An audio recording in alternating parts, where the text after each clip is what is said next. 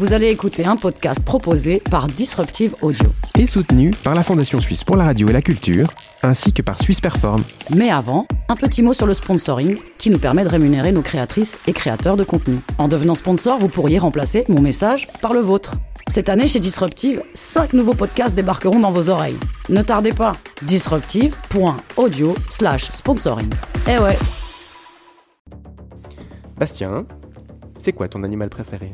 Moi, c'est le chameau. Pourquoi? Parce que le chameau, ça bosse, ça bosse. Vous l'aurez peut-être compris grâce à ce gag magnifique, on va parler aujourd'hui de notre rapport au travail. Ça résonne, proposé par Nicolas Diméo, Émilie Blazer, Charlotte Dumarteret, Denise Triplalo, Daniel Vuata, Bastien Gavoil.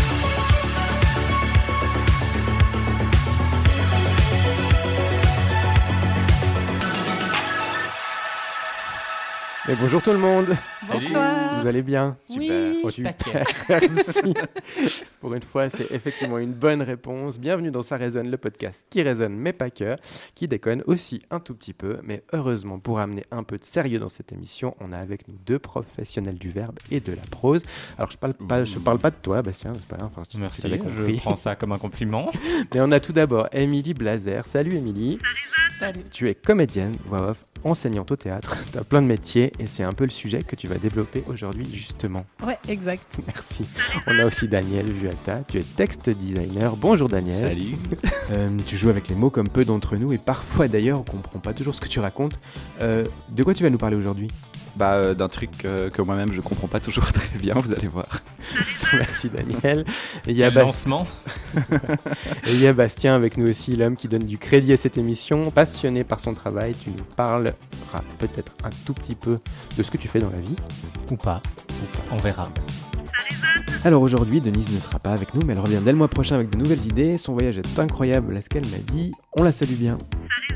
Et évidemment, on a celui qui travaille comme un acharné pour euh, créer ses podcasts à chaque fois, Nicolas Diméo, mesdames et messieurs. Bravo, bravo, bravo. Merci, merci. Aujourd'hui, moi, je vous parle de Pascal qui a une passion et qui enferme les gens. Alors, il est même très professionnel dans ce métier. Je vous garde la surprise pour tout à l'heure. Aujourd'hui, honneur aux garçons, c'est Daniel qui commence. Daniel Vuata. Eh ben, je parie que vous avez déjà toutes et tous entendu cette super citation. J'ouvre les guillemets, choisis un travail que tu aimes et tu n'auras pas à travailler un seul jour de ta vie. Fermez les guillemets. Alors ouais, ça sonne vachement euh, manuel de développement personnel ou coach de vie, mais en fait, c'est, paraît-il, une phrase de Confucius. Donc j'ai pas vérifié Ou parce que... Facebook. Ouais, c'est un petit peu. ouais, j'ai pas vérifié parce que je parle pas chinois personnellement. Par contre, euh, j'ai, par contre, j'ai vérifié qu'il parlait pas mandarin et bien chinois, donc ça c'est juste. Euh, par contre, je sais que c'est le genre de phrase qui m'énerve. Donc, choisir un travail que tu aimes et tu n'auras pas à travailler un seul jour dans ta vie. Premièrement, ça sous-entend que travailler, c'est forcément quelque chose de négatif. Euh, tu n'auras pas à travailler un seul jour dans ta vie. Bah oui, je sais, la racine du mot travail, c'est une machine de torture, hein, tout le monde le sait. Mais si je travaille pas, moi, je fais quoi? Enfin, comme de la pub pour Rento, je bronze sur une île déserte pendant les 72 prochaines années. Enfin, moi, j'aime travailler. Je peux, hein. Tu, tu veux faire ça? T'es problème, sûr? Hein. Tu vas pas t'ennuyer? Non, non, non, non. Deuxièmement, cette phrase, ça laisse croire qu'on peut toujours choisir son travail, ce qui est hyper insultant pour la grosse majorité de la population, qui prend ce qu'elle trouve ou ce qu'on lui donne. Troisièmement, ça joue sur la grosse ficelle qui relie passion et plaisir. Genre, euh, du moment qu'on adore un truc, alors le truc est supposé devenir simple et facile, on a envie de faire euh, tout le temps ce truc-là, limite, le truc d'après, c'est qu'on le fait gratuitement, sauf que ça, ça marche pas. Comme ce podcast. Quatrièmement, revient euh, tu, toujours anticipes mes blagues, arrête.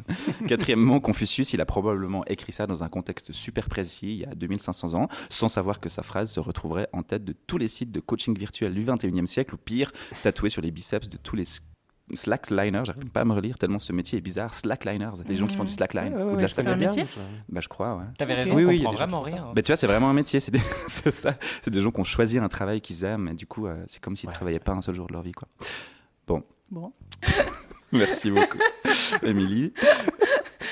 Alors, je recommence. Donc, moi, je sais pas exactement ce que c'est mon travail, et encore moins mon métier. Je Ah bosse avec du texte, mais pas que. J'écris, mais pas que. Je développe des projets, mais pas que. Je collabore, oui, mais pas que. Mhm. Ah, peut-être que c'est ça, en fait, mon métier. Je suis genre, mais pas que, tu vois. Ce serait assez bien. Tu raisonnes, mais pas que. Ah, c'est c'est raccord.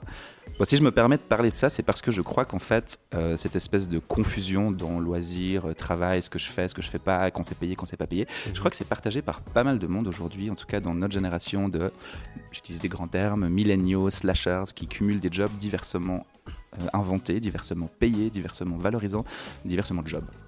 Donc dans l'équation hyper simpliste que j'ai volée à Confucius, moi, pour que ça colle avec ma réalité d'aujourd'hui, il faudrait que j'ajoute plein d'ingrédients. Donc là, je vais ouvrir ma boîte à épices et je vous balance des trucs. Mhm. Euh, c'est des questions rhétoriques, vous n'êtes pas obligé de répondre. hein, mais Donc, est-ce que travail, c'est tout à fait la même chose que métier? Je suis pas sûr. Est-ce qu'un job, c'est encore autre chose? Est-ce que vous aussi, derrière le petit mot job, vous entendez toujours ce pernicieux petit Petit job? Ouais, c'est un petit job. Euh, est-ce que le métier que je fais, c'est la somme de mes jobs?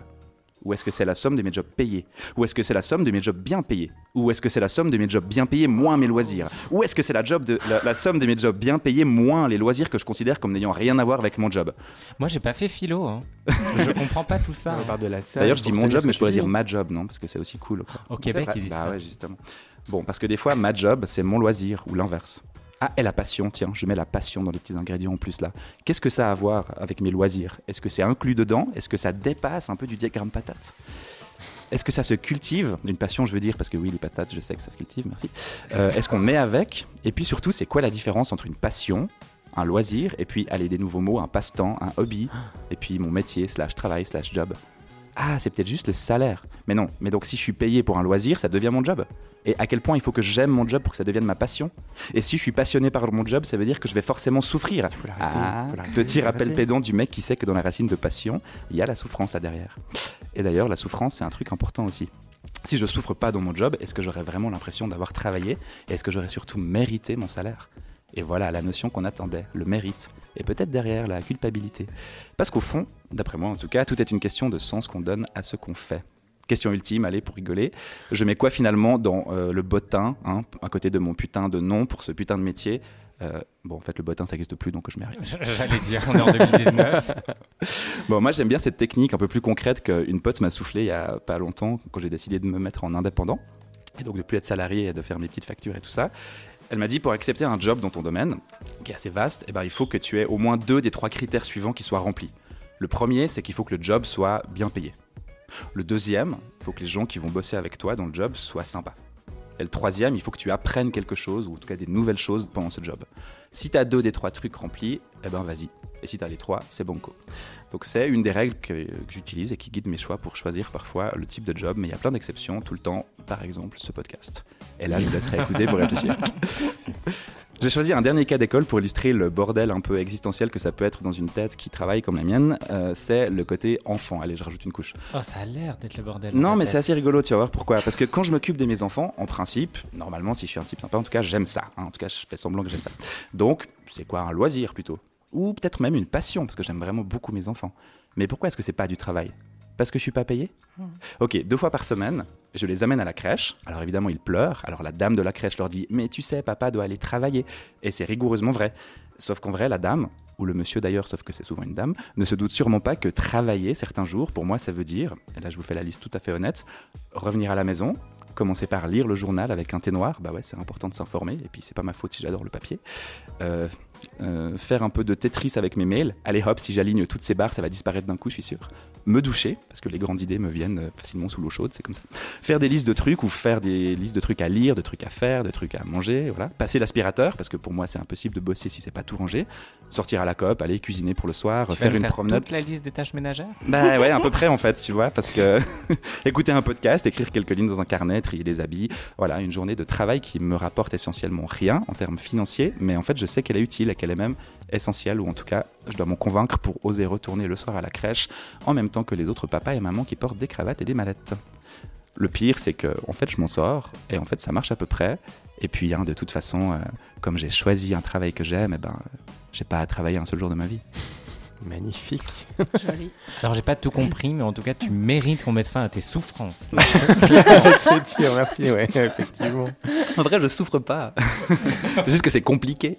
mais nous, oui Mais nous, oui Il y a, d'autres personnes qui sont lancées dans l'indépendance autour de cette table ou pas? Non? Non. Émilie, t'as pas voulu? Non, non, euh, je n'ai jamais pensé à ça parce que je suis salariée en fait. Ouais. J'enchaîne Et les ça te va très bien, c'est ça? Ah oui, oui. euh, non, ça serait impossible d'être indépendante. Bastien, t'as jamais voulu, toi?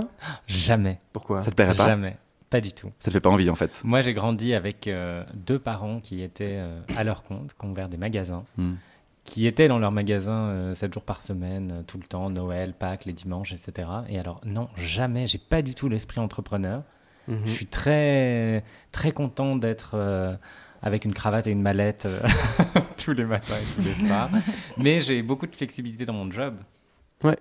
Je garde le mystère. Ouais, j'allais dire. Oui, déjà, non, mais quoi là Tu peux nous rappeler un peu de quoi tu nous parler un tout petit peu? de flexibilité dans mon job au point que je peux aussi euh, travailler chez moi ou dans un café ou n'importe où et m'arrêter pour regarder euh, une série à la télé parce que j'ai envie de faire ça et puis euh, quand même être payé pour le travail que je fournis et pour lequel j'ai un contrat à 100%. Mhm. Ah oui, je peux encore dire un truc? Mon Oui, job de rêve quand j'étais plus jeune, mais il n'y a pas si longtemps en fait. Oui. J'étais, alors ça n'a rien à voir, je fais vite. hein, mais j'étais allé euh, avec des amis, on était allé en Turquie, on était dans un endroit où on grimpait sur des falaises en Turquie. Ouais. Et il y avait plein de gens qui grimpaient comme ça sur ces falaises, qui étaient très forts en grimpe. Moi, je suis très nul en grimpe, donc je les regardais. Et en fait, euh, la plupart de ces gens avaient des métiers incroyables, mais super intenses, et ils bossaient 5 ou 6 mois pendant l'année à fond, comme des fous, sans s'arrêter. Et pendant les ouais. 5 ou 6 autres mois, enfin ça dépend, voilà, et ben ils partaient et puis ils allaient euh, voyager autour du monde, dépenser leur argent et aller grimper sur des falaises et je trouvais ça incroyable. J'étais, eh, mais il Ouais. y a un truc assez cool avec ça en fait. Oui, c'est vrai. ouais. Diviser ta vie en deux plutôt qu'en fait journée par journée, tu vois, je bosse, je, je regarde des séries, je bosse, je regarde des séries. Mais en fait, je bosse, je bosse, je bosse, et puis après, je grimpe des falaises. Je trouvais ça cool. Non, C'est pas moi qui mais, euh, On va y aller. on a d'autres sujets. Oui, oui, oui, oui, je suis. on Nicolas doit Bon, merci beaucoup. Moi, je parle de, aussi de devenir indépendant. C'est le cas de Pascal. Il a choisi, bah, je vous avais dit avant, d'enfermer les gens. Ça vous dit quelque chose, ça Escape game ou- Ouais, c'est juste. Ah. Bravo, Émilie. Non, ce n'est pas un pervers qui garde des gens dans sa cave. Non, non, pas du tout. et puis du coup, moi j'ai été l'interviewer euh, à Renan euh, dans son centre d'escape game. On écoute et on discute après. Pascal, où est-ce qu'on se trouve là maintenant actuellement? Alors là, on se trouve euh, dans une des escape rooms qu'on propose euh, à Renan, dans la salle évacuation.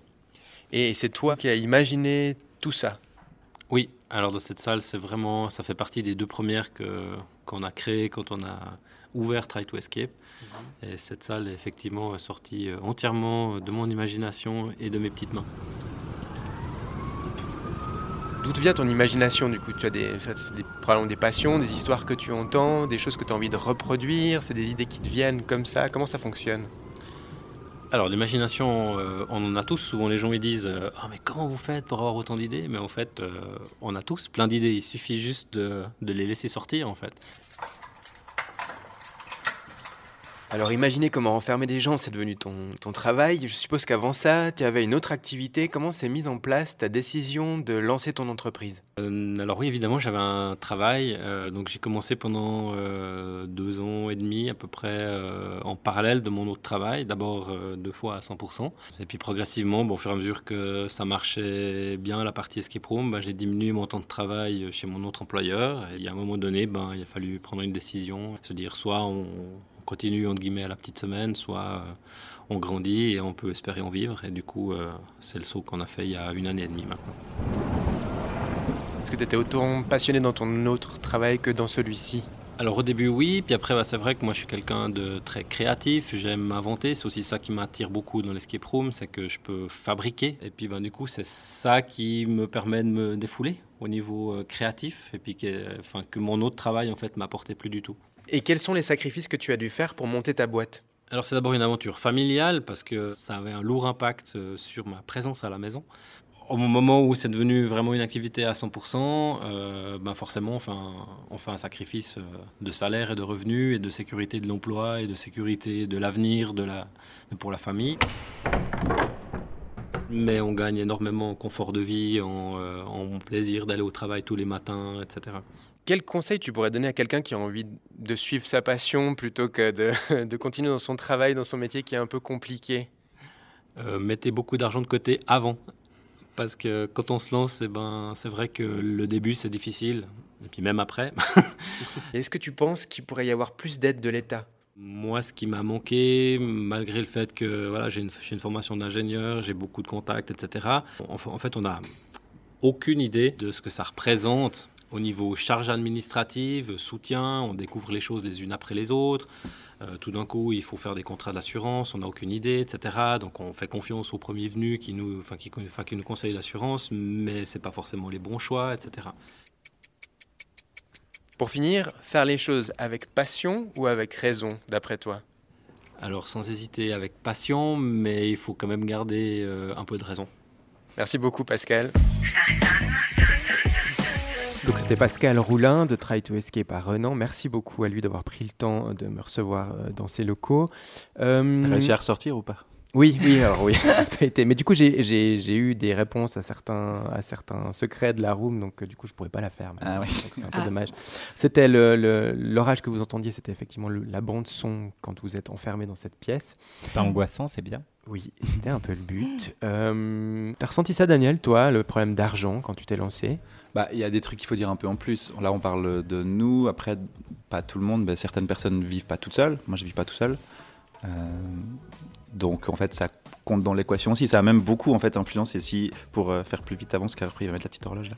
En fait, je pense que si euh, si je vivais, si je vivais tout seul, je ferais pas ça. Ok, En fait, ouais. j'aurais- J'aurais continué à faire. J'ai fait du salariat et tout. En Enfin, gros, tu es en train de nous dire que c'est ta femme qui ramène l'argent à la maison, quoi. un peu, ouais, un peu, ouais, un peu. Non, en fait, j'ai osé franchir le cap et je ramène aussi mon argent à la maison. Merci. Mais je ramène moins qu'elle et j'ai cette liberté aussi grâce à elle, c'est vrai, il faut le dire. Tout à fait. Cool. Non, mais même sans être euh, indépendant, on peut quand même vivre de sa passion. hein. Émilie, c'est- c'est- tu vis quand même de ta passion aussi, sans Ah dire d'être sûr. indépendant. Oui, on n'a pas besoin C'est un peu d'être similaire, effectivement, pour, ouais. euh, Si ta passion c'est les vivre de tableaux Excel, bah t'es comptable et tu vis de ta passion. Ouais, exactement. Et moi, j'ai un peu ce sentiment-là aussi. Je suis Mhm. pas du tout indépendant. aimes ton travail? Clairement, mais j'aime mon travail. Tout à fait. Est-ce qu'on peut avoir une passion de tableau Excel? Sérieux Vous pensez qu'il y en a qui, Ouais. qui j'en connais. Ah oui, j'en connais Ah aussi. ouais. ouais, Ouais, j'en oui, connais. Eh ben, mon Dieu, mon Dieu. Clairement. Bah, les chiffres. Si Oui, t'en oui, connais les pas, c'est toi. Donc, euh, fais attention. Et franchement, il y a des formules vraiment tarées dans Excel, tu peux faire des trucs incroyables. Oui, oui, je pense. Tu peux, tu peux réinventer le monde, mais bon, quand même. On change de sujet ou- Oui, oui, on peut changer de sujet. Merci encore, Pascal euh, Roulin. Alors, c'est pas un truc qu'on nous dit comme ça de devenir indépendant quand on est petit, en fait. hein. On nous dit, Ah. bah, euh, oui. Tu faut te faire un travail pour gagner de l'argent, pour réussir ta vie, être employé, médecin, avocat. On vous avait dit ça Vos vos parents, ils avaient envie d'être quoi? Enfin, pour vous, qu'est-ce qu'ils avaient envie pour vous comme métier? Émilie, ta maman. Oh, euh, bah, moi je vais en parler après dans ma, dans ma Ah, bah chronique, voilà. mais non, ils, non, ils avaient ils Quel m'imposaient rien. joli enchaînement. On quel suit joli avec toi alors. Émilie Blazer. On t'écoute. Alors justement, bah, j'ai envie de commencer par deux questions pour vous ce soir. Euh, vous vouliez faire quoi comme métier quand vous étiez petit? Et puis la deuxième question, est-ce qu'on vous mettait la pression pour faire tel travail plutôt que tel autre? Voilà. Euh, Donc c'est pas rhétorique, on peut vraiment répondre. Oui, oui, oui. oui. On, va, on va introduire comme ça, Répondons. on va rapidement, mais ouais, Yes. Bah, euh, Vas-y, vas-y. à- moi, je voulais être jardinier très longtemps. Ouais. Euh, et ensuite, euh, non, surtout jardinier, je pense. Tu ouais. voulais être jardinier, c'est Ouais, vrai c'est très bizarre. C'est Après, j'ai fait un stage une fois quelques semaines, puis ça m'a passé. Mais On a vite faire court. Mes parents avaient, avaient pas de plan précis pour moi, ils m'ont vraiment toujours laissé très très libre. D'ailleurs, quand je me suis inscrit en lettres, qui est le truc qui débouche sur tout et rien à la fois, Mhm. euh, pour les gens comme moi, bah, ils m'ont pas dit fais attention, tu ferais peut-être mieux de faire HEC, je sais pas quoi. Ils m'ont vraiment laissé euh, très Très très libre euh, et du coup voilà, ça c'est plutôt cool. ouais. Et Ok. toi, Nico? Alors moi, je pense que j'ai eu, comme tout- peut-être comme tous les garçons, bah, tu me diras, Bastien, envie d'être policier à un moment donné ou, ou pompier. C'était le costume. hein. Oui, évidemment, comme d'habitude. Et puis après, j'ai j'ai eu envie d'être journaliste, je crois. Et puis à un moment donné, je suis réalisateur de films. Et là, la même chose, c'était compliqué de partir euh, en Belgique, faire quelque chose. Ça, C'était un peu plus tard, quoi. Mais j'ai fait autre chose. Enfin, toujours dans les médias quand même. Pas Mhm. tout à fait la même chose. Et Bastien? Moi, je voulais être maître d'école. Ok. Et tes parents, ils te mettaient la Euh, pression euh, pas faire un métier? Tellement, non. Non, maître d'école quand j'étais enfant, après, euh, oui, journaliste quand j'ai commencé mes études et puis après j'ai abandonné. Mais euh, non, ils m'ont jamais tellement euh, mis de pression, non. Ok. J'ai pu choisir. Eh Ben moi, c'est un peu pareil. Enfin, j'ai eu, la, j'ai eu de la chance parce que j'ai jamais subi aucune pression par rapport au choix du travail que je voulais faire. Et c'est vrai qu'on nous demande très tôt de choisir, déjà à l'école, hein, vers 12-13 ans. Enfin, en tout cas, à mon époque, c'était comme ça. Et puis, euh, bah voilà, j'ai eu des parents très ouverts euh, avec ça, mais sans doute aussi parce que dès mon plus jeune âge, je, je savais ce que je voulais faire. Donc, ça devait aussi les rassurer. Quand j'avais 6 ans, je voulais être maîtresse d'école. Bon, ben voilà, comme euh, sans doute beaucoup de petites filles, j'imagine. Et Euh, Ça, on pourra savoir. Oui, non, Alors, mais alors, les trucs En tout cas, je passais genre. pratiquement tout mon temps libre à faire des fausses copies d'examen que je corrigeais. Et vraiment, hein, j'en faisais c'est 25. drôle, j'adore. J'imaginais tous les cas de figure, j'inventais les prénoms des élèves sur les copies. Et ce qui me plaisait le plus, d'ailleurs, ma mère se moquait de moi à chaque fois, c'est que je, je- ce que j'aimais le plus, c'était de mettre des croix, d'inventer des fautes, en fait, de raturer, Oh, d'inscrire des commentaires euh, méga euh, violents au feutre rouge, tu vois. Faut dire les gestes un peu. Et puis voilà, et puis en Moi grandissant, j'adorais faire ça. ça. Et Et puis du en- coup, je le fais dans mon boulot maintenant. C'est pour ça que j'aime bien ce que je fais. Ah, un des supplémentaire. Et puis donc, alors en fait, en grandissant, bah, après j'ai eu envie d'être prof au secondaire. Plus je grandissais, plus je voulais être euh, voilà, au niveau où j'étais.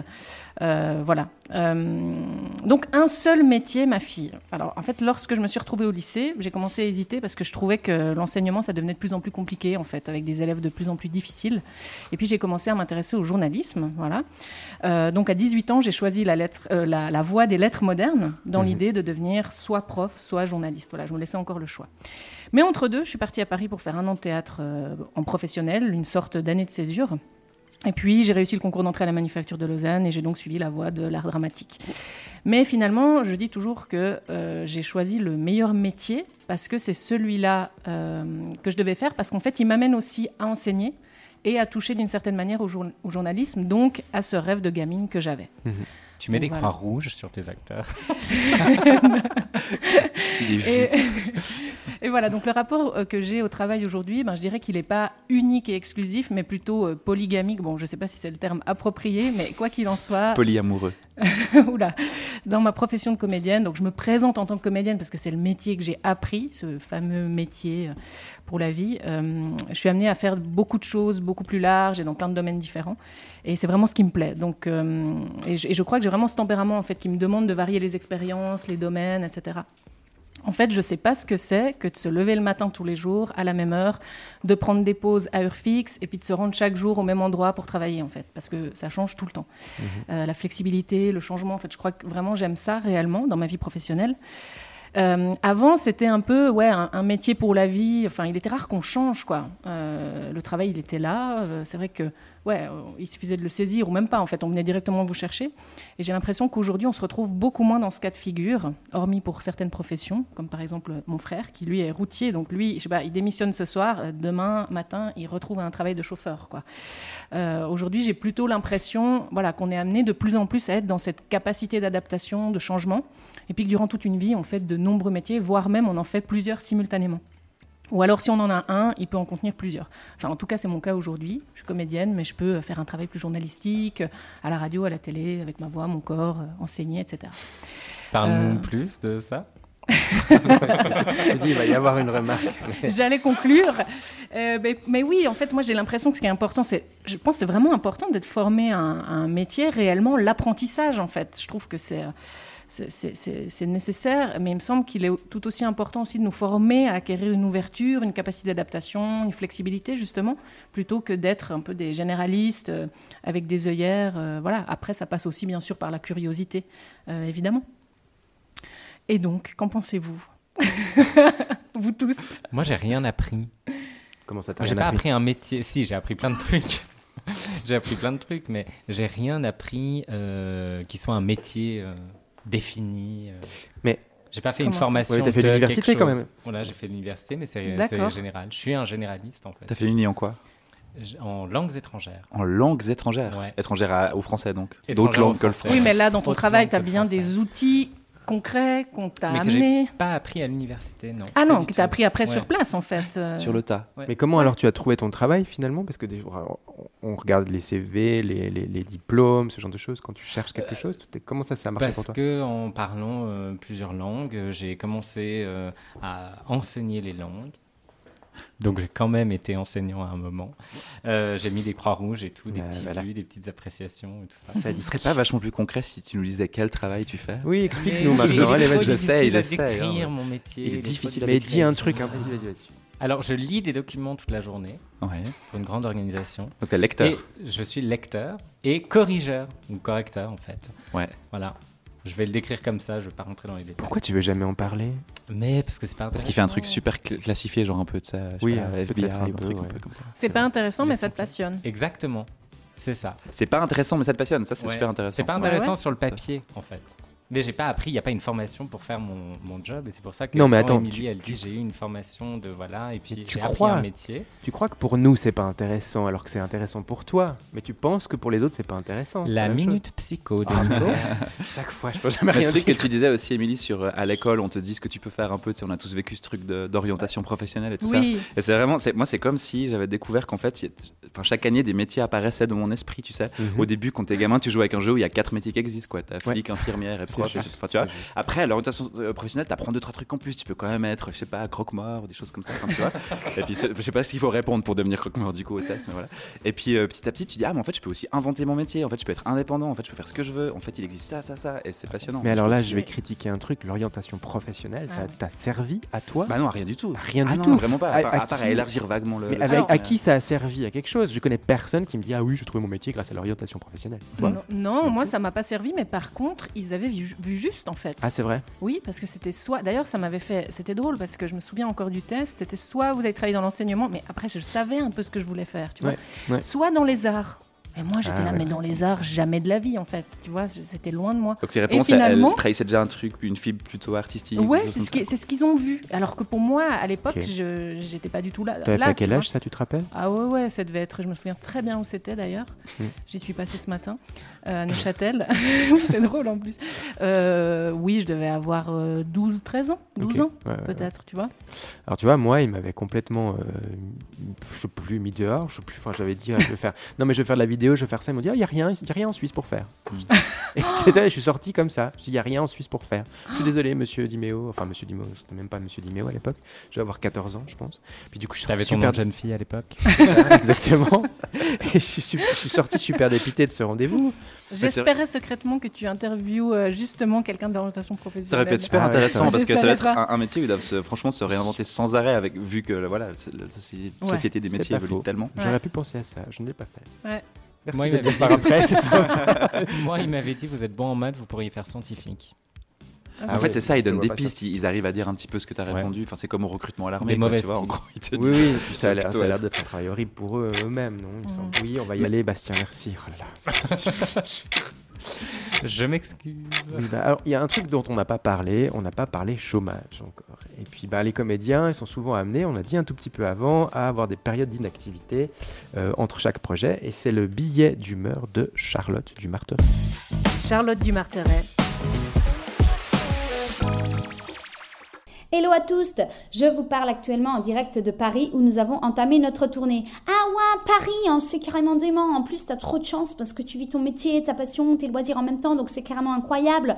Ben, euh, c'est vrai, mais justement, c'est tout intriqué. Et je me rends de plus en plus compte que pour faire ce métier, il faut accepter de vivre de manière décalée par rapport aux gens qui nous entourent et qu'on aime.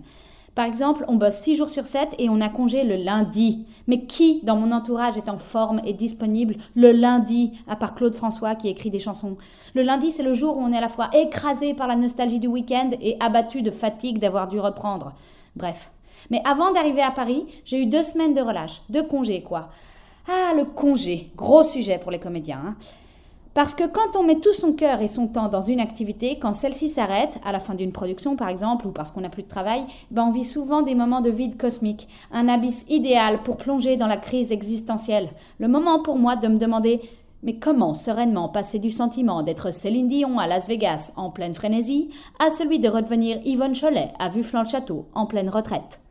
Non, plus sérieusement, comme tout est intriqué entre profession et épanouissement, je me demande souvent comment faire pour être valorisée et donc heureuse en dehors de mon travail.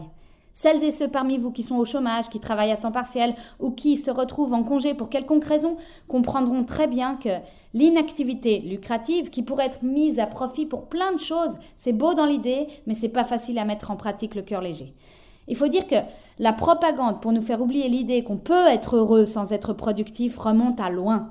Et en Suisse, Calvin a tellement bien appris aux feignasses ignorantes que nous sommes que le travail sera notre unique salut. Il a tellement façonné nos cervelles au burin que ça s'est transmis de génération en génération. Donc oui, on est libre de disposer de son temps pour faire ce qu'on aime, mais on est pris dans un énorme paradoxe. On sait souvent plus du tout ce qu'on aime parce que ça n'a pas de valeur dans le marché et on est hors case. Donc rêver, dormir, cuisiner, se balader, prendre soin de ses proches, lire, s'instruire, s'ennuyer, faire du sport, de la musique, s'impliquer dans du bénévolat, c'est pas très sexy pour l'économie. Donc c'est pas très facile d'exercer ces activités sereinement quand elles sont jugées inutiles.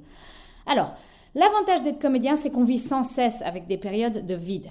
Bien sûr, ce sont des moments intenses de questionnement. hein. Personnellement, je pense souvent à reprendre une formation en, je, je sais pas, moi, en coiffeuse pour poils pubiens ou taxidermiste. Mais cela me force, pour trouver un équilibre sain, à me penser en dehors de ma profession, en dehors d'un système qui me veut productive, efficace et performante. Maintenant, je sais que c'est normal de passer par la phase je suis inexistante et seule au monde, laissez-moi me transformer en canapé avant de redécouvrir les joies de la vie en dehors du travail. Bon d'ailleurs, je vous laisse, j'ai un bouquin à finir. Merci Charlotte, qu'on salue bien. Vous culpabilisez quand vous travaillez pas? Non, j'ai arrêté.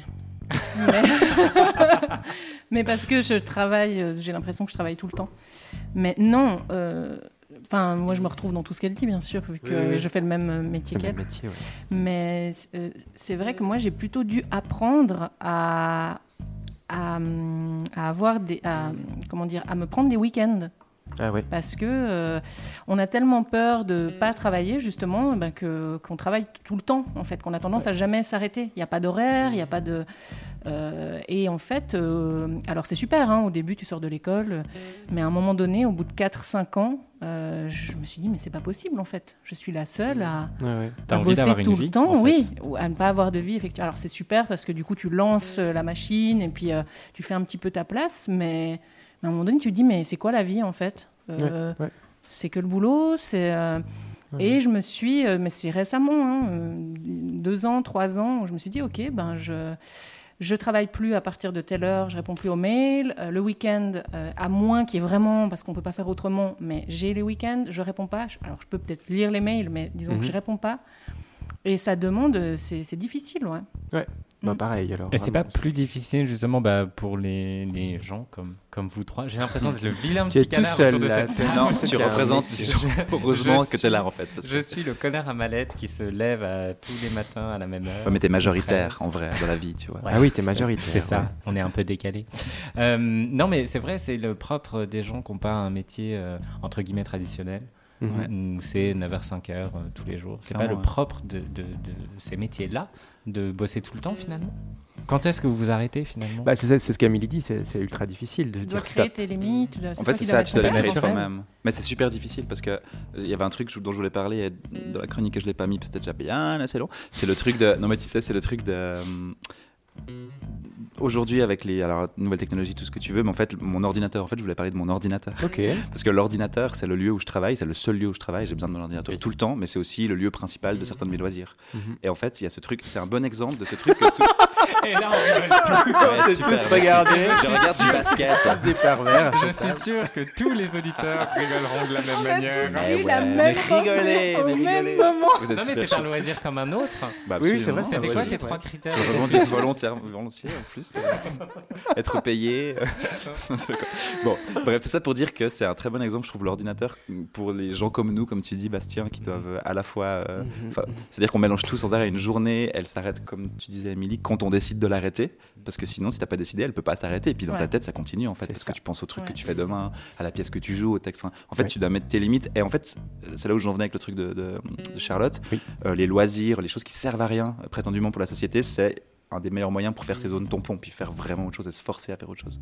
C'est un truc dont on parle beaucoup avec des potes dans les mêmes situations que moi. C'est euh, voilà, qui va nager quand, qui fait quel autre truc. Euh, Il y a j'ai des amis qui brodent, enfin j'ai des gens qui, qui non mais c'est vrai, qui Oui, oui, cultivent comme ça des et y compris qui essaient de trouver des moments où tu fais rien en fait, c'est-à-dire qui Oui. quoi c'est le- c'est la broderie Non, qui vous fait rire? non, oui. Oui, oui, c'est hyper bien, c'est la broderie rien, très. Le rien, c'est méga important en fait. Mhm. Oui. Aujourd'hui, on, on fait jamais rien. En fait, on est toujours, enfin, de s'ennuyer. Et en non fait. seulement on fait jamais rien, mais en plus euh, on n'est jamais dans, dans une pensée. Comment dire On n'est jamais, on n'est jamais sans la pensée des autres. Tu vois ce que je veux dire? Certaines personnes pensent que quand elles font rien, bah, c'est quand elles écoutent de la musique, ou qu'elles regardent une série, mais c'est pas Mhm. vrai. Parce qu'en fait, tu reçois des Ah, trucs, tu vois. sollicité. Et quand, en fait, quand tu fais rien, c'est vraiment si tu décides de tout débrancher et que j'en sais rien, tu médites, que tu te balades dans la forêt, sans musique, sans rien dans les oreilles. Là, tu peux dire que tu fais rien et que tu es seul avec toi-même. Et c'est très très rare. Tu sais où les gens font rien en général? Alors c'est plus du tout dans les toilettes. Avant c'était vraiment le lieu où euh, il y avait rien d'autre à Ah oui, faire. ah alors que maintenant, pas le cas du tout. Sur la plage. Il y a plein de gens, ils font la sieste Ouais. sur la plage. Oui, Alors il y a Oui. la moitié des gens qui sont sur leur téléphone, etc. Oui, mais aussi, quand quand ils même, vont en ouais, vacances, c'est quand tu fais du ski ou quand tu fais euh, quand tu fais un sport, une activité. Quand tu Mhm. cours. C'est le, tu- seul moment où les gens ils font vraiment rien. Parce que même quand tu vas dans une salle de sport, tu as de la musique, tu as les Ouais, clips oui, à la vrai. télé, Mhm. mais quand tu sors dehors, c'est le seul moment où les gens ils ont rien. Mhm. Rien. Il y a- tu te balades n'importe où, si t'es pas dans la nature, tu as toujours quelque chose pour te solliciter. C'est un peu fatigant à, to- à- à force, hein, je pense. Mais toi qui es, euh, qui est le seul qui, a un, qui met un vrai métier, on va dire, enfin, qui a un métier d'employé. euh, Et Ça que- ne veut rien dire. Non, non. Encore, on vient de passer une Alors, heure à attends, expliquer que attends. c'était aussi Oui, des pardon. métiers. Non, non, non, non, alors je, je sais ce que je dis. Toi qui es employé, son toi qui es, podcast. non, alors attends, toi qui es salarié et qui est, qui est passionné par, quand même, t'aimes ce que tu fais. Ouais. Est-ce que tu penses, enfin, est-ce que tu es heureux quand tu, que quand tu travailles malgré Ah ça non, pas du tout. Il a Mais plein de loisirs hyper hein. intéressants. D'ailleurs, on peut en balancer un ou deux ou pas Oui, tu, tu peux. Quoi tes loisirs Tu fais quoi le mercredi soir normalement plutôt que faire des Ah podcasts oui, Je sais oui, pas. Ah, vous êtes vraiment. On peut rien vous dire. Mais c'est va tellement pas bien. Soit tu le dis, soit on le dit. Ouais, c'est Bah voilà, ça, un- c'est ça. mais c'est pas un moment où je fais Bon, rien, oui. puisque. Bon. Tu rebondis. J'ai loupé un, un Tu sais pas que Bastien fait du trampoline le mercredi soir Mais c'est vrai. Oh, la tête que t'as fait. Ah, J'adore. Mais c'est super. Explique-nous ce que c'est. soir ou quoi? Oui, non, c'est. Tu En plus, c'est pas, euh, c'est pas un moment où je fais rien parce que on est sollicité tout le temps, parce que c'est dans un groupe, parce que c'est avec de la musique, parce que euh, c'est sportif. C'est pas que sauter sur un J'imagine, trampoline. franchement. Euh, L'idée, c'est de Bravo. vraiment pour se muscler, etc. C'est du fitness Oui. sur euh, trampoline. Non, non, mais c'est tout le monde se, f- il se fout de moi. non, Mais vraiment pas. Alors qu'en fait, Et non, non, c'est je t'ai expliqué fais des loopings Non, faut pas exagérer quand même. Je t'ai expliqué pourquoi l'autre jour, pourquoi je me moquais de toi. Parce que moi, j'adorais le trampoline dans les fêtes foraines. Et puis à un moment donné, t'as 12 ans et tu peux plus aller dans les, les petits trucs de Ouais, il trampoline. dit 12 ans, mais en fait, euh, il, a, il a demandé la, la semaine dernière d'aller sur un trampoline pour enfants et on lui a dit non, monsieur, vous êtes trop grand. Nicolas a l'air d'avoir J'adorais 12 ans ça. un peu. Oui, oui. Bah, c'est pour ça, il tente Dit celui chance, qui a l'air mais d'en non. avoir 11. Oui, ouais, exactement. Non, mais voilà, non, le- les, il y a, même en étant euh, dans un boulot euh, normal, entre guillemets, on a quand même besoin de moments où on fait rien. Mhm. Alors c'est peut-être un petit peu plus facile d'avoir ces moments-là, parce que moi, du moment où je rentre chez moi, euh, même si le travail me trotte dans la tête, euh, je peux facilement décider que couper. je regarde pas mon téléphone, j'allume plus mon ordinateur. Enfin, pour moi, c'est assez facile. J'ai tous mes week-ends aussi, j'ai tant de semaines de vacances par mois. Tu prends absolument jamais du travail avec toi le week-end? Jamais? Non. On t'a jamais demandé de faire ça? Non, Ok. sauf quand je voyage pour le travail, mais c'est très rare. Ou si tu le fais, tu comptes tes heures et tu vas bosser moins un autre jour. Des Oui, choses voilà. comme ça, non C'est ça. Et ouais. puis, je ne compte pas mes heures, en fait. C'est ça, le, je parlais tout à l'heure de la flexibilité. J'ai cette flexibilité-là dans mon boulot et je crois que c'est un peu euh, la manière moderne de travailler. Je ne fais pas que 9h, 5h tous les jours. Donc, même si j'ai un, un travail, entre guillemets, traditionnel, avec des conditions traditionnelles, c'est quand même un petit peu brouillé. C'est pas aussi Mhm. rigide que ça a pu l'être euh, dans les, on va dire, 10, 20 dernières années. Je me suis fait plaisir, j'ai mis une petite horloge. Mais je comprends. je te comprends. Parce que tu parles, tu parles, tu parles. Mais du coup, voilà, je travaille de manière flexible et j'ai quand même des moments pour ne rien faire. Super. Bon, bah, vu qu'on parlait de moments d'inactivité, on va passer à vos recommandations du mois aujourd'hui. Parce que vous avez tous pris des, un truc que vous aimez, que vous voulez partager avec les auditeurs. Et puis, on va espérer pouvoir prendre un peu de temps à ne rien faire ou à faire ce que vous nous proposez de faire. là. Émilie, on t'écoute? Alors, euh, moi, j'avais envie de vous parler d'un livre. Euh, bah, en fait, je me suis posé la question en me disant tiens, euh, ma passion, mon travail. euh, et c'est un bouquin qui, se passe dans le milieu des, comédiens, en fait. C'est un livre que j'ai découvert. je commençais mes études, c'était mon prof au cours Florent qui l'a qui l'a écrit, qui s'appelle Cédric Prévost, et le, le bouquin est publié chez Actes Sud, et ça s'appelle Trompe l'amour. Et en gros, euh, c'est l'histoire d'une jeune comédienne qui commence des études dans une école. Et euh, le, bouquin s'ouvre sur euh, un casting où on lui demande de pleurer. Et elle n'arrive pas à pleurer, donc elle essaie de penser aux pires choses. Elle essaie d'appliquer ce qu'on lui apprend dans ses cours. Et bon, finalement, elle rate et, elle, sort dépitée. C'est vraiment un peu la, jeune comédienne qui, voilà, qui va galérer. Et, dans le métro, elle tombe sur une annonce qui, avec des petits numéros de téléphone, qui dit euh, devenez euh, l'être cher de quelqu'un. Et en gros, elle se fait euh, donc elle appelle, elle se fait engager par une boîte, une, entreprise. Donc c'est un, mec en fait qui gère ça, qui engage des comédiens pour jouer.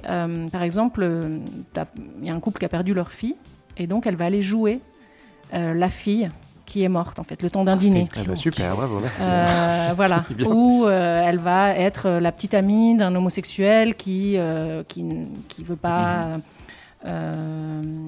voilà assumer cette chose-là. Donc elle se retrouve comme ça à endosser des rôles jusqu'au moment où elle commence à jouer plusieurs fois le rôle de la petite amie de son patron, jusqu'à même euh, euh, être enceinte en fait. Enfin, en tout cas, on ne sait plus en fait. Finalement, ce, ce- ce bouquin, ce qui est assez bien, c'est que ça pose aussi les questions de, du jeu, jusqu'où on va. euh, euh, et, euh, et à quel prix, euh, voilà. Et donc même à la fin, le lecteur, tu sais plus vraiment si euh, est-ce qu'elle est vraiment enceinte ou pas. Euh, et c'est un livre qui m'a qui m'a beaucoup marqué. Je pense qu'il ferait un très bon film. Euh, D'ailleurs, je me demande s'il n'est pas, il en train d'avoir une adaptation. Mais Mhm. voilà, donc euh, Trompe l'amour de Cédric Prévost que je vous recommande. Chaudement. Fortement. Merci. Merci. Bastien. Alors moi, jusqu'au dernier moment, Nicolas ne sait pas de quoi je vais parler et j'aime bien ça parce qu'il m'a charrié toute la semaine. Oh, Dieu sait. Non, tu vas pas faire ça. Attends. si, Bon, vas-y, bah vas-y. si. Je vais vous parler d'une série. Non, non, non, mais non, vas-y. Parce qu'on a dit que Nicolas, il a l'air d'avoir 12 ans, que Daniel a l'air d'en avoir 11. et ben moi, je m'en fiche, j'assume mon côté un peu adolescent. Je regarde sur Netflix la série Riverdale. Ah, Et j'ai commencé aussi. Et Mais non. j'adore Mais bof, Bah, on regarde tous, épisode. mais c'est un truc pour ados. Alors, j'adore On regarde que moment des trucs pour ados. Dans la tête de Moi, Nico. je regarde plein de trucs pour ados tout le temps. Ah, Dans la tête de Nico, c'est inavouable. Et ben tant pis, moi j'assume. On fait un podcast sur Euh, les trucs pour ados une fois. C'est On hyper. peut. Le roux, il Euh, est. Non, vas-y. Mais c'est pour le- ça, c'est le qu'en fait, il y a toujours des mecs à moitié à poil, les, les filles, c'est des bombasses. Bon, je peux. Vas-y, en vas-y. ou, euh, C'est une recommandation. Pardon, vas-y. Je te demande pas d'apprécier ou d'aimer. Mais j'apprécie puisque je regarde, mais vas-y. Moi, je. vas-y. re- Bah, voilà. On regarde tous. Donc, Riverdale, euh, la saison euh, 4 est sortie il y a maintenant un mois, je crois. Euh, donc, j'ai commencé à regarder la saison 4, évidemment. Les deux premières saisons sont un petit peu mieux ficelées, entre guillemets, que les- la saison 3, en tout cas, qui commence un peu, entre guillemets, le à bordel. s'essouffler. C'est ce que beaucoup de gens ont dit. Mais au début de cette saison 4, ça a l'air tout aussi. euh, moi, j'aime bien le suspense, j'aime bien le côté où euh, c'est un peu fantastique, c'est un peu surréaliste, c'est un peu glauque, c'est un peu ado. Donc, il y a- il y, a tous les ingrédients pour passer un super bon moment. Et je me réjouis chaque jeudi euh, du nouvel épisode. Pourquoi chaque jeudi? Parce que Netflix. Ils euh, sont très intelligents. euh, Ah. Euh, ouais, ils sortent un épisode tous les jeudis. Ah, d'accord. Donc, Moi, moi, je suis à la saison 1, donc. euh, Donc, tu vas pouvoir te faire les trois premières saisons Voilà. d'un coup. Et je conseille vraiment parce qu'on passe un bon moment. Voilà, c'est tout. Et du coup, Nico, c'est quoi, toi, ce que tu nous recommandes alors de si euh, pas ado que ça? Alors, c'est toi qui vas prononcer le titre parce que j'y arriverai pas. What Remains of Edith Finch Magnifique. Voilà, c'est un jeu vidéo et ça change un peu pour une fois. Euh, J'ai hésité à vous parler de Death Stranding, ce fameux jeu là qui est en ce moment en train de d'effrayer la chronique, qui a 19 sur 20 sur jeuxvideo.com, etc. Non, ça vous dit rien. On n'est pas des gamers ici du tout. quoi. Pas toi, Pas du Ok, bon, tant pis. Non, C'est alors. pas les ados d'habitude qui sont gamers Ah, pas du tout. Mais non, ça c'est euh, c'est pour tous les âges. Non, alors, Edith Finch, c'est un jeu qui a été créé par Giant Sparrow. C'est un. Ah non, Jack Sparrow. Sparrow, le pirate mais des non, Caraïbes. mais non, mais alors, studio de jeu. Ah ouais. Alors c'est un vieux jeu mais qui a été republié cette année sur la Switch. Alors moi j'ai rarement été touché à ce point-là par l'histoire d'un jeu vidéo. Alors pour expliquer rapidement, on, incarne bien sûr Edith Finch qui est l'unique descendant d'une famille maudite. Donc chaque, euh, enfin, chaque membre de sa famille est irréparablement euh, décédé de manière un peu prématurée comme ça. Il y en a certains qui sont morts à 12 ans, d'autres à 30 ans. Enfin voilà. Irréparablement. un- Irréparablement, ça se dit non? C'est joli en tout cas. C'est joli. Ah, franchement. ouais. Non C'est bien placé. Bah oui, irréparablement. Oui, alors je devrais faire un peu moins écrit, on est d'accord. Donc, on revient. Cassé, je t'en remercie. Donc, avec Edith Finch, donc on revient dans la maison familiale, euh, qu'on pense qu'elle porte un peu malheur, et puis en fait, c'est une sorte de, On découvre que c'est une sorte d'amas de pièces construites les unes sur les autres, donc c'est assez beau hein, visuellement, c'est vachement bien foutu.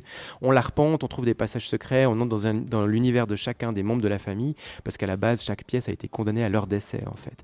Et ce que j'ai trouvé absolument magnifique, c'est que c'est vraiment très difficile à expliquer, mais c'est comme quand on découvre un, quand on se rappelle un souvenir joyeux d'une personne qui n'est plus là, si vous voulez, parce qu'on découvre des journaux intimes, on les lit, on, on- on- on traverse l'histoire qu'ils ont vécue, et c'est un peu comme Big Fish. Je sais pas si vous vous rappelez de ce film-là. Mm. Tout est un peu romancé, un peu mystérieux, et c'est vraiment ça, ça tourne autour de ça. Donc c'est vraiment très très beau.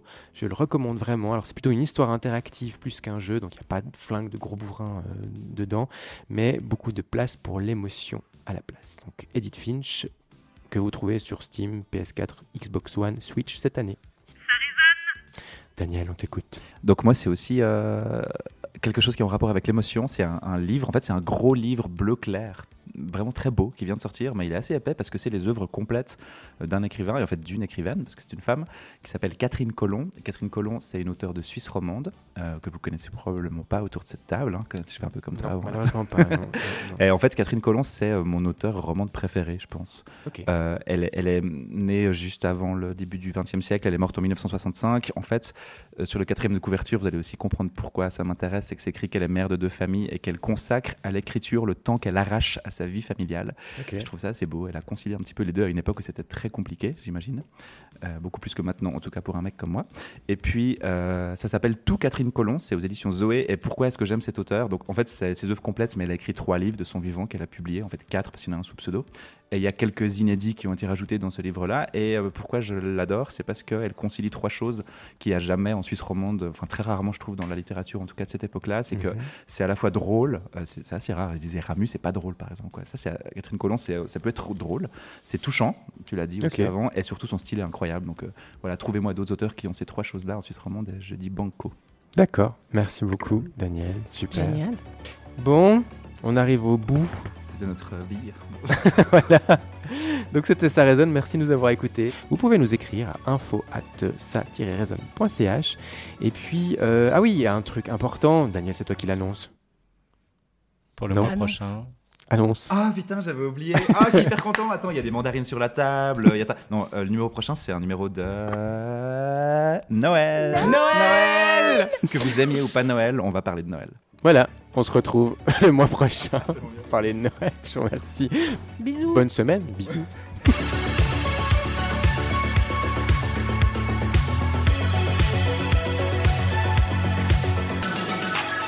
Ça résonne, le podcast qui résonne, mais pas que.